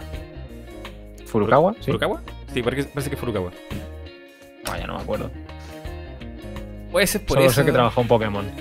¿En serio? ¿Pero en qué? Porque. Pokémon Company. No, Ah, pero en, sí. en la parte administrativa de todo Sí, eso. sí, era, era administrativo. No sé, Furu- Furukawa es una mezcla de muchas cosas. ¿eh? Eh, tengo pendiente un video en base a una sola idea. Y cuando el tipo fue a presentarse a los inversores junto a Kimishima, le preguntaron cosas sobre cómo quería su empresa, cómo, cómo vi- visionaba Nintendo, bla, bla, bla. Y él dice una cosa clave. Clave. Y me dejó frío. Y entre contento y frío. El tipo decía, en lo principal en Nintendo eh, son nuestras tradiciones y nuestra credibilidad. Esa, ese planteamiento lo dijo Iwata hace varios años atrás. Era casi como el calcao. Pero los tres pilare- pilares de Iwata eran creatividad, tradición y humildad. E- Esa era su, su visión empresarial de Iwata. Está en algún folleto ahí eh, para empleados, no me acuerdo. Está, se puede buscar, lo tengo ahí guardado. Y el tipo no dijo eso, como quería como parecer lo más calcado de Iwata, pero le, le faltó la parte de humildad. Fue como, ya, vale, parece como que viene la cosa ahí a generar ingresos como sea. Sí, a ver, no lo sé. Si estando como está toda esta parte de Nintendo, seguramente quieran a alguien que sea directo, que haga las cosas eh, funcionar, más negocio que, que pasión y ya está. Seguramente, vamos. Y tirará un poco por ahí, por la línea de Kimishima, seguramente. Además que ha sido compañero de trabajo de Kimishima, tiene un currículum muy parecido al de Kimishima, o sea que tirarán Como por esos rollos. eh, Kimichima en pequeñito. Sí, un poquito. y sin dar miedo. Y sin dar- bueno, y sonríe. Kimichima apenas sonríe. Puto Kimishima. Le admiro. Pero ya se va Vamos, yo Kimichima. no, no- le tengo miedo tampoco a esa etapa de Nintendo, la verdad. Eh, creo que lo hará bien. Pero si, si lo han elegido los inversores y tal, es, es porque el tío vale. Mira, no lo había pensado, quizás también la transición de CEO también haya afectado a la bolsa. Prevén que. Bueno, es que de hecho lo va a tener difícil Furukawa porque el, la parte más negativa que se le ve a Nintendo ahora ya es que parece que no va a tener un online bueno según lo- las especulaciones de la bolsa. Cuando vieron Mario Tennis Ace, eh, los analistas económicos decían esta cosa no está a la altura de Sony y Microsoft. Es imposible que lo tengan bien para de aquí a unos meses más. A ver, es que es, es cierto lo que dices, que está en un periodo así. Es que se le va a juntar todo al. Va a empezar mal. Va a empezar El mal. pobre Furukawa va a empezar mal, porque se le está juntando el bajón que ha pegado Switch de juegos eh, y en ventas también, que aunque siga vendiendo bastante bien, pues el bajón lo ha pegado. Se le pega, o sea, o sea, se la pega con el E3 eh, y va a empezar mal. no sé, va a decir la gente, es que con Kimishima está- Con estamos Furukawa. mejor. Que vuelva Kimishima. Que vuelva Kimichima. Que vuelva el viejo. Eh, Pobre hombre. pero, no sé, es que es raro, todo está tan raro en Nintendo últimamente. Porque la gente que está ayudando a Nintendo en los servidores online son los tipos de DNA. Y ellos están, ellos se, claro, DNA. Ellos se especializan en eso, o sea, es su, es su fuerte. Entonces, ¿cómo es que falla? ¿Por qué falla? No lo entiendo. No sé, Nintendo siempre ha ido unos cuantos pasos por detrás en todo esto y se tienen que poner al día. Entonces les estará, supongo que les estará dando bastantes problemas. Ah, No me quiero imaginar los pedazos de servidores que tiene que tener Microsoft para Xbox. O sea, no me lo quiero ni imaginar. Y de Sony tres cuartos de lo mismo. O sea que Nintendo seguramente esté muy, muy atrás respecto a eso. Tendrá que ponerse las pilas. Nada, eh, esperemos que le vaya bien a Nintendo. Eh, amigo Dan, ¿cuánto tiempo tenemos eh, antes de cortar esto? No, no te quiero quitar mucho rato. Pues hasta 25 minutos. ¿25 minutos? Bueno, perfecto. Hablemos de otra cosa, ya dejamos Metroid. Estamos hablando de- del futuro de Nintendo. ¿Tú te vas a comprar online? Yo no soy de pagar online, pero sí que es cierto que lo primero es que 20 euros al año, pues también es verdad que no supone un gasto fuerte ni muchísimo menos. No duele tanto como 60. Y lo segundo es que está la opción esa familiar, el pack familiar este, que son, me parece que son 8 personas por 35 euros. Es una locura. Y eso, eso juntar a, a siete amigos y pagarlo, es que pagas 4 euros al año. Quiero decir, es súper barato. Muy, Entonces, muy pues barato. no veo ningún problema. Y además los servicios, aparte de lo que es jugar online, ¿no? Los servicios que te da esto de que te regalen juegos y que puedas jugar con esos juegos online y cooperativo y tal, eh, me parece ya bastante incentivo como para pagar 4 euros al año, la verdad. Sinceramente. Sí, sí. Entonces sí, sí lo pagaré. Y aunque lo pagase solo, ¿eh? los 20 euros al año también, también podría pagarlos. ¿no? Creo que sí, que lo pagaré. Mira, ya que no pago ni en Xbox ni en, ni en Sony, pues Está barato. Y aparte que con tu amigo ahí puedes ah, bajar los costos. Pero ahora recordándome sobre lo, que hicieron en la lista de Bloomberg. Eh, no, no era Bloomberg. ¿Quién era? Daniel Atmat creo que era. En Twitter decía... Se prevé que Nintendo, como ya no tiene un, un juego que, te obligue, o bueno, no te obligue, que, te tiente a comprar online, porque se pensaba que iba a ser Smash. Smash iba a obligar, obligar a mucha gente a comprárselo online para poder jugarlo con tranquilidad, sin la qué sé yo.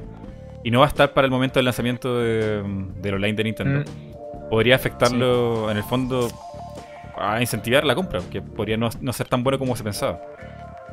Sí, desde luego sí están buscando unos resultados inmediatos, unos reflejos inmediatos en bolsa de lo que es eh, la compra del pase online este. eh, yo creo que no los van a tener porque no hay ningún juego así fuerte. Yo estaba convencido de que Smash Bros. iba a salir en septiembre y que iba a ser el juego que iba a poner, eh, pues eso, Sí, ahí claro. de salida todo, todo este servicio y tal. Pero resulta que no, que sale en diciembre. No, no es que me sorprendiese que el juego salga en diciembre, sino que el servicio vaya a salir sin un juego fuerte, ¿no? Y creía aquí que ese juego iba a ser Smash. Yo qué sé, ellos sabrán. Sí, es que es que igual tienen algo ahí que no sabemos. Es que no, es que Nintendo, que lo mismo mañana te sorprende con un juego que sale en septiembre y que es la rehostia. sí, eh, es difícil predecir a Nintendo. Es súper difícil. Y los que lo han intentado se han ido de a pique. Mira a Michael Patcher. Ya, como siempre. Michael Patcher que es que no da ni una, de todas formas, tampoco es un ejemplo, tío. Yo no sé por qué la gente se hace eco, le escucha, si es que siempre fallan las predicciones. Dice la O- leyenda. o La leyenda cuenta que Michael Patcher trabajó en Nintendo y no le gustó o algo, no sé qué pasó, y quedó con la espinita desde entonces. Por ahí lo había leído en, en los foros de estos gringos. No sé si será cierto, pero explicaría muchas cosas. Porque siempre se ha explicado contra luego. Nintendo. Siempre, siempre, la, la odia mazo. Bueno, también es, es- es que es accionista de Sony también. Tiene Ah, bastantes acciones está. metidas ahí. Y eso también, pues hombre, es, es que siempre se le ve por donde tira, ¿no? No es nada, nada objetivo. no sé. No me cae bien. Nada bien. Le odio, le odio. Le odio. Me mataba. Lo digo aquí públicamente, le mataba. A Michael Pastor. No, pero también hay un montón de analistas. Bueno, o- bueno ahora lo- lo- la, la revista y sobre todo youtubers eh, van como tirando eso. vaticinando fracaso o eh, Sí, que no le está yendo bien a Nintendo o no le va a ir bien en esta segunda mitad. total. Eh, es que yo lo comentaba en el vídeo que he hecho hoy, un poco trataba este tema de... Es que ha sido todo a raíz de la salida de Nintendo Switch, del fenómeno que ha sido, de que mucha gente, muchos youtubers se han sumado a crear contenido, sobre todo respecto a noticias en relación con Nintendo y tal. Y es que desde que salió Nintendo Switch, todas las opiniones son extremos. O, o algo, o es la hostia o es una puta mierda. Todo, absolutamente todo. Y es como no hay punto medio, no, no hay matices, no hay escala de grises, todo, todo es un extremo, ¿no? Entonces es así. eh, hace cuatro meses era la mejor consola del mundo y ahora resulta que es Wii U 2.0, RIP Nintendo y que la Switch no tiene juegos y que, no sé, o sea, la gente que no tiene ningún tipo de paciencia y ningún tipo de, perspectiva ante nada. Es, me voy al extremo en cuanto puedo y, y yo creo que las cosas no son así, no sé. Mm, sí, tienes razón.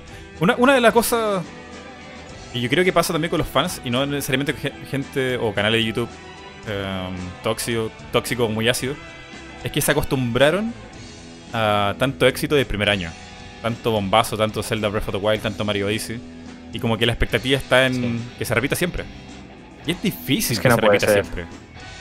No, es imposible. O sea, no puedes tener un prim- o sea, no puedes tener otro año como el primer año de Nintendo Switch. Tener un juego, o sea, dos, dos de los mejores juegos de la historia. Mm. Son Mario Odyssey y Zelda Breath of the Wild. Si te metes, yo, bueno, la página esta que he visto siempre de Game Rankings y tal. Si tú te metes ahí, le das a los mejores juegos de toda la historia. Entre los cinco primeros están Mario Odyssey y Zelda Breath of the Wild. O sea, y son de la misma consola, del mismo año, de la misma compañía. No puedes igualar eso. No puedes, es imposible. No, y, y no sé, o sea, el- tú lo decías con la cosa de lo, crear contenido, canal Nintendero de videojuegos, de, bueno, o sea, uno también es responsable de estas cosas, por inflarle tanto la ilusión a la gente, porque tú sabes que generar un visitas con una miniatura llamativa de esto es increíble, insuperable. Nintendo lo rompe todo, lo van a romper para este 3. Eh, obviamente, yo entiendo que hay gente que necesita hacer crecer su canal porque es muy difícil partir en YouTube. O sea, nadie te ve, nadie, nadie te quiere. es súper difícil, pero. Pero eso se te puede venir en contra muy fácil. O sea, yo puedo ir a ciertos canales que conozco gringos de que hacen esto tan llamativo y, y te juro que de estar ahora de estar botado en comentarios negativos de mira te equivocaste, mira no resultó como tú querías, bla bla bla bla bla. Eh, va así esto. eh, no puede ser todo tan exitoso. Pero si es que es eso, ya no es que sea todo tan exitoso, lo que no se puede hacer es, es, o sea, llevarlo todo al extremo, es que no se puede, o sea, no porque, porque es que lo primero es que tú eres el primero, este creador de contenido X, tú eres el primero que está generando todas las expectativas del mundo. Y luego cuando tú caes, te llevas a todo tu público contigo y se crea, al fin y al cabo, se crea mal ambiente en las redes sociales, en la comunidad de YouTube y tal. A mí, no me gusta eso, no sé, yo disfruté de lo que vi en el E3. eh, a mí me gustó lo que pude ver y, y lo que no me han enseñado, lo que, lo que sigo esperando, ya me lo enseñarán. Sé que va a estar ahí más adelante. ¿Por qué no disfrutar de lo que sí me han enseñado? no? Eso es un poco mi, mi filosofía. Y a mí me da un poco de rabia, me da un poco de rabia que siempre se lleven todas las opiniones al extremo, que, que es que no tiene sentido, no tiene sentido. ¿Te parece que la gente está viviendo siempre en el futuro? De lo, de lo que va a venir, lo que vamos a jugar y no disfruta el presente? Totalmente, porque la gente me. El otro día, pues me escribió una persona por Twitter diciéndome: Bueno, pues tú has salido contento del E3 porque tienes todas las plataformas, pero piensa en el usuario que solo tiene Nintendo Switch. ¿Qué va a jugar hasta. No sé si me dijo hasta diciembre. No, ¿qué va a jugar los próximos seis meses? Y entonces What? le redacté una lista de, de todo lo que me dejó escribir en un mensaje de Twitter. Eh, de todos los juegos que estaban por llegar, que si el Dark Souls, que si el Dragon Ball Fighters, que si el, eh, o sea, el Fire Emblem, el Mario Tennis Aces, el Mario Party, eh, absoluta, bueno, no sé cuántos juegos le pude poner, pero más de 20 juegos hay ahí. Y le dije, y además todos esos juegos que ya han salido y seguramente no te has comprado y están bastante bien. O sea, hay un montón de juegos en Nintendo Switch tiene ya más de 700 juegos lanzados para el sistema Mm. y, y dudo que, que todos los juegos interesantes al menos mm, los haya jugado todo el mundo. Yo tengo juegos aquí que me he comprado y no he podido jugar por falta de tiempo sin ir más lejos. Entonces, no nos ha dado tiempo a disfrutar los juegos que ya han salido, que ya estamos pidiendo más y más y más en todo momento. Entonces, vivimos muy rápido, no disfrutamos de lo que tenemos. Eh, Es un poco una filosofía súper consumista, pero no en el sentido tanto económico, sino como, como de contenido, de, de devorar el contenido y que no nos dé tiempo ni siquiera a digerirlo. Es, a mí me parece muy triste, ¿no? Porque hay mucho trabajo, hay mucha pasión detrás de estos juegos, de la gente que los crea, y no saber apreciarlos con, con su pausa, su detenimiento, como cada uno de ellos se merece, pues me da un poco de tristeza, ¿no? Y sobre todo, no sé, si yo soy un desarrollador y a un juego, me gustaría que si alguien lo juegue, lo disfrute lo máximo posible y que no esté pensando en acabárselo para empezar el siguiente que sale pasado mañana. No me gustaría. Muy cierto. Ah, Pasa eso, bueno, no, no necesariamente con los videojuegos, pero con gente que tiene mucho dinero. Eh, gente que, no sé, pues, tipo millonaria, pero el ejemplo viene bien igual. De personas que viven en la expectación del hype, de, de la ilusión de cuando llegue eso, eh, como siempre en futuro. Y cuando lo tienen en las manos, no lo saborean, no, no, no, no, no les gusta. O sea, ponte la gente que se compra ropa o auto y lo encarga, lo pide, Sí. y cuando los tiene en las manos, ah, voy a pedir otra cosa. Como que no, no se da el tiempo de, porque- de- de disfrutarlo, porque- de experimentarlo. Porque pueden, yo, esto yo creo que nos ha pasado a todos. Cuando éramos pequeños, un juego nos duraba meses. Nos hacía la ilusión del mundo que nuestros padres nos viniesen y nos regalasen un juego, nos comprasen un juego. Y nos pasábamos meses y meses jugando ese juego. Los exprimíamos, los al máximo. Estrujarlo al Y máximo. también me- Totalmente. Y me viene a la mente, pues también un poco más adelante en la época, eh, en la, sobre todo con PlayStation 1, que no sé allí, pero aquí en España es un sistema que todo el mundo tenía pirateado. Y entonces tú tenías tu pues, la tarrina de discos y tú en esa tarrina tenías a lo mejor 100 juegos. ¿Qué pasaba? Que tenías 100 juegos, ponías un juego, lo probaba 10 minutos, siguiente, venga. Entonces, pues al fin y al cabo tenías tantos juegos que no jugabas a ninguno. Mm. Y creo que esto es un poco lo que, lo que comentas tú, ¿no? Teniendo la posibilidad de adquirir 100 juegos, pues no te paras a disfrutar y a saborear ninguno. Y eso es una parte contraproducente al final, que sí, que a la industria le irá bien, pero lo que es a la parte recíproca un poco, o para la parte de feedback, para lo que es el proyecto como, como arte, creo que, que es negativo para ellos. Mm. De hecho, ah, me ha pasado en algunos comentarios de gente que no tiene Nintendo Switch ni Wii U, pero quiere tener una y dice, ay, no lo voy a poder jugar, pero. Pero si no tienes la consola, y, ay, no anunciaron Star Fox, pero si no lo tienes, ¿qué, qué, qué- qué- qué te va si, si no lo vas a poder jugar de todas maneras? Entonces, claro, o sea, como que todo es muy rápido, no sé, súper caótico esto. Es, eh, yo creo que la parte más negativa de los videojuegos, ¿eh? como no, no disfrutar lo que uno tiene. eh, como que todo tiene que ser nuevo, espectacular y con trailers y... Sí, mira, a, mí, a mí eso no me pasa porque bueno, a mí me gustan los videojuegos desde pequeño y toda la vida, o sea, no ha habido ningún momento en toda mi vida en lo que haya para cosas que ahora sigo jugando juegos de NES, sigo jugando juegos en Mega Drive, sigo jugando a todo eso. Entonces, eh, ese problema de joder, es que necesito tengo ese problema, ¿sabes? Entonces, eh, igual, si toda esta gente que, le gustan los videojuegos también tiras un de, de apreciar. Uh. Me, me, acabo de caer. Ah, vale, guay, perfecto. no, pero ¿qué, qué decías tú que... Eh, eh, um, alcancé a escuchar hasta donde decías que jugabas desde pequeño, juegos de NES y lo sigues jugando. Básicamente eso, que yo creo que el problema de la gente es... Se da en Xbox y PS4 y Steam, pero ahora súper marcadamente en Nintendo Switch, que es que la gente está consumiendo mucho juego indie. Mucho juego con toque retro, mucho beat down, pixel art. Um, mm. Como que ya se está desmarcando esto de que siempre tiene que ser un triple A. Tiene que ser siempre sí, un sí. juego súper, hiper puesto en las tiendas, de las revistas, de los trailers, qué sé yo.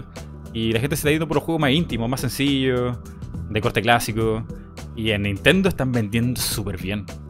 La gente está consumiendo Sí, mucho yo- juego indie acá. Yo lo que sí que he notado, y creo que esto está bastante relacionado, es que bueno, cuando salió Nintendo Switch había muchísima gente. eh, bueno, público de mi canal, pues por lo general la mayoría tiene entre, es más mayor que yo, tiene entre 30 y 35, me parece. Y mucha gente me, me comentaba que hacía mucho tiempo que no se compraba una consola de Nintendo y que con Nintendo Switch han, han decidido volver a comprarse. Y creo que está un poco ligado a eso, ¿no? Porque esta gente que sí ha crecido con, este tipo de juegos en 16 bits, en 8 bits, que tienen esta estética retro, al igual que los juegos indie, pues sí que lo ve y a lo mejor pues siente cierta nostalgia y tal, y eso les induce más a, adquirir estos juegos. Yo creo que tiene algo que ver con eso también, ¿no? Porque el público de Nintendo quizás sea uno de los públicos más longevos, entonces ya tiene una edad y por eso adquiere estos juegos.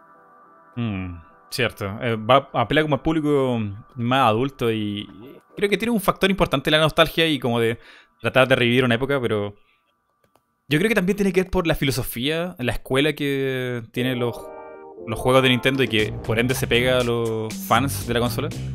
Que los juegos se tienen que evaluar por el gameplay, no por Por la jugabilidad. Claro, no por si los gráficos son bonitos o la cinemática, qué sé yo. Eh, eso explicaría un poco por qué la gente está consumiendo tanto, tanto indie. No le importa tanto si es súper ultra vistoso, sino qué tan adictivo, tan entretenido, tan carismático el juego. Sí, es que, es que es un poco eso. es, eh, muchos de los juegos indie beben, beben de ahí. O sea, no todos, porque ahí hay de todo tipo de juegos indie. Pero bueno, eh, la gran mayoría beben, beben de eso, beben de hacer un juego sencillo que se base en jugabilidad y que sea divertido. Y eso es un poco la esencia que siempre había intentado seguir Miyamoto, sobre todo. Mm. Es bonito, es bonito que pase eso, sobre todo en Nintendo Switch, que no tuvo juego indie en su momento, como fue en Xbox, ni PS4, PS, PS3. Eso fue en, en Wii. Fue en Wii, Wii se perdió eh, todo el boom indie, se lo tragó, sobre todo el bazar de Xbox. Luego en Wii U aparecieron tampoco Shovel Knight, que explotó ahí, pero genial cómo le fue en venta. Y se está repitiendo ahora, pero ya con cada indie que va llegando a Switch. Porque son como Mm. propuestas distintas, ¿no? O sea, obviamente son scroll lateral o más o menos de ese toque, pero como que tienen ideas frescas, como que se arriesgan más. Creo yo. Yo creo que es algo bastante positivo para la industria, bueno, porque también hace ver un poco que no se necesita tener toda la pasta del mundo ni todos los recursos del mundo para crear un juego que, que sea un boom y petarlo y que salga bien y que sea un buen juego. Yo creo que hemos tenido ejemplos como Undertale, como Shovel Knight, que lo acabas de mencionar, como Shantae, no sé, han salido como Hollow Knight, sin ir más lejos, que acaba de salir en Switch, que seguramente está bien. Y se agradece, se agradece ver eso también, que existe también esa vertiente, que no todo es una vorágine de, de consumismo absoluto, de, de modernidad y de, y de vanguardia. Eso Mm. está bien también, joder. Sí, sí. Eh, ya vamos llegando al final de esto. Bueno, última cosa que comentar y preguntas. Eh, gente ahí que está en el chat, haga sus preguntas. Eh, por lo general lo hago esto en Twitter, pero no, no, no pensé que iba a alcanzarme el tiempo para hacer esto. Así que pregunten ahí por el chat, hagan muchas preguntas, luego las buscamos de alguna manera, las hacemos aquí. Pero una, cosa, un- una, una última cosa que comentar. ¿Viste la presentación de Limited Run? No, pero ya me pillaba tardísimo, me fue imposible. Oh. Había que dormir. Era, era una presentación de puro juego indie, porque Limited Run es una publisher de, de juego indie y en físico, que algo súper bonito Sí, sí, que, lo sé. que es como para la gente que le gusta tenerlo ahí en su eh, estantería, que sea bonito, mostrárselo a tu amigo. Y la presentación era, era muy Un par loca. de juegos de ellos. Eh, me la- dijeron, sí que me enteré de que salió Oce- Ocean Horn para Nintendo Switch en físico y que también va a salir Yooka-Laylee Sí, en sí, físico. ¿no? Sí, sí, eh, Pues, mucho cariño ahí para los, los que les gusta coleccionar y tenerlo ahí como real, como que no es, es algo que puedes tocar y verle el- por último la, la portada y qué sé yo. Pero mí- la a mí me gusta, presentación... a mí me gusta mucho. La presentación era muy loca porque era como todo cutre. Estaba todo como el, público, el público era de cartón. y de repente salía un tonto ahí, eh, bien, el juego así, pero era uno solo, entonces era como como que se mofaban un poco, que no, no son triple A, sino que es como de hecho al final del, de la transmisión salieron algunos desarrolladores a responder preguntas. Era como algo más simple, era algo súper humilde. Está bien, está bien. Vale. O sea, no sé, ese tipo de cosas están. O sea, que como un poco la, la presentación que hizo Bethesda el año pasado, que también tiraba un poco por esos rollos. eh, a mí me gusta cuando hacen ese tipo de cosas. O como la que hizo Nintendo con las marionetas. Me gusta cuando hacen esas cosas. O la de, la de Robot Chicken también, hace un par de años. Son para el recuerdo. Sí, desde luego. Porque al fin y al cabo, si te sale un tío a hablar en un escenario, pues no sé, te olvidas. Claro, también eh, eh, en, lo- en las presentaciones, sobre todo de EA, el tipo a quién se dirige, el Andrew Wilson, ¿a quién le habla? Yo siento que no le habla a Espero ningún, que ningún jugador. A mí no, desde luego. Eh, siempre habla como, como si fuera um, un dictador, loco, así como. Y tendremos Sí. los mejores juegos, y tendremos novedades, y, el, y es como. ¿Qué, qué pasa? ¿Qué, Uah, qué, No qué- onda esta gente? Bueno, ayúdame aquí, Dan. Eh, respondamos tres preguntas, una y una, y la última la decimos entre los dos. Busquemos aquí la pregunta en el chat y terminamos esto. Uy, estoy viendo aquí Resident Evil 2, ya con eso me ganan. La de si va a salir el remake para Switch. Ah, no lo creo. Y si sale, pues Capcom, que está muy tonta con Nintendo, será un- una cloud version como hicieron con lo del 7, que madre mía. Ya les vale. Ah, ya, a ver, otra pregunta aquí. Um, a ver, a ver. Oh, y preguntan mucho por Resident Evil en Switch. Yo no sé, yo. Es que Capcom está muy extraña. Está dándole prioridad a otras consolas, no a Nintendo. Si fuera cierto lo que decía el CEO el año pasado, ya deberíamos tener más juegos de Capcom y nada, nada. Sí. Eh, no lo entiendo. Eh, se contradicen mucho. Se- se- Dijeron que estaban trabajando también en, en, en Ace Attorney, Phoenix Wright, y, y ¿qué? ¿Dónde están? Mm. Yo no he visto nada. ¿Tú has visto algo? No se sabía de nada. Está en silencio ahí con, con Nintendo. Pero la explicación que tengo ahí es que ellos tienen aún la bala pasada de Wii, Wii U. Y en 3DS le fue bastante bien, pero la anterior consola era como no. Y pusieron juegos, pero no vendían, entonces ya como que se agotaron. Vamos a esperar hasta el quinto año, cuando ya recién haya, no sé, 30.000 usuarios para que vendan los juegos. No se quieren arriesgar con nada. Em, pregunta, a ver. ¿Sabían que Smash y Ultimate sale el día del nacimiento de Iwata? O un día después, me parece. ¿Está la fecha? Sí, está la fecha, sale El, diciembre. 7, el, el Smash 7 de diciembre, que es, es el cumpleaños de mi hermano, además. Por eso me, me- me he quedado con la fecha. Vale. No tenía ni idea. No era una pregunta, era un dato curioso. Ya elige una última y, y con esto nos vamos, Dan. ¿Nuevo modder algún día? No, no lo creo. Ojalá. No sé, a ver qué. ¿Cuál es el juego que sí o sí debería llegar a Switch este 2019? Eh, yo creo que si hay un juego determinante para Nintendo que tenga que llegar a Switch el año que viene, sí o sí, que no puede retrasarse bajo ningún concepto, es el Pokémon, el tradicional, ese Pokémon que nos han prometido. Cierto. eh, La, nueva, la octava generación de Pokémon. Eso es. Es demasiado importante como para que lo retrasen. Sí, creo que también. Había pensado en Fire Emblem, pero. O sea, por las ventas y cómo le puede perjudicar a Nintendo, sí, Pokémon tiene que sí o sí aparecer. Porque va a ser el Mm. juego de 2018, yo creo. O sea, 19, el próximo año. No Mm. veo otro juego importante, a menos que tengan algo ahí para Metroid, pero lo dudo. Está complicado.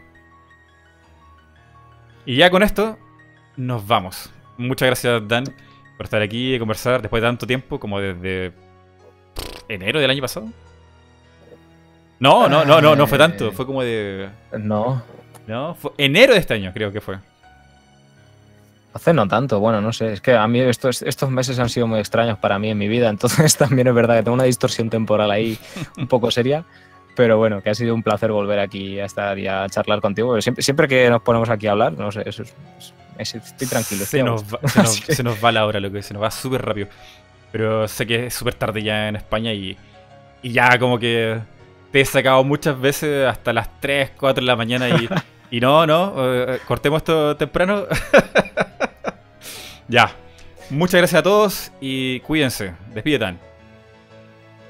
Pues nada, chicos, muchísimas gracias por el amor ahí en el, en el chat, que os he visto ahí dándome amor todo el rato y bueno, una charla agradable y nada, nos veremos pronto.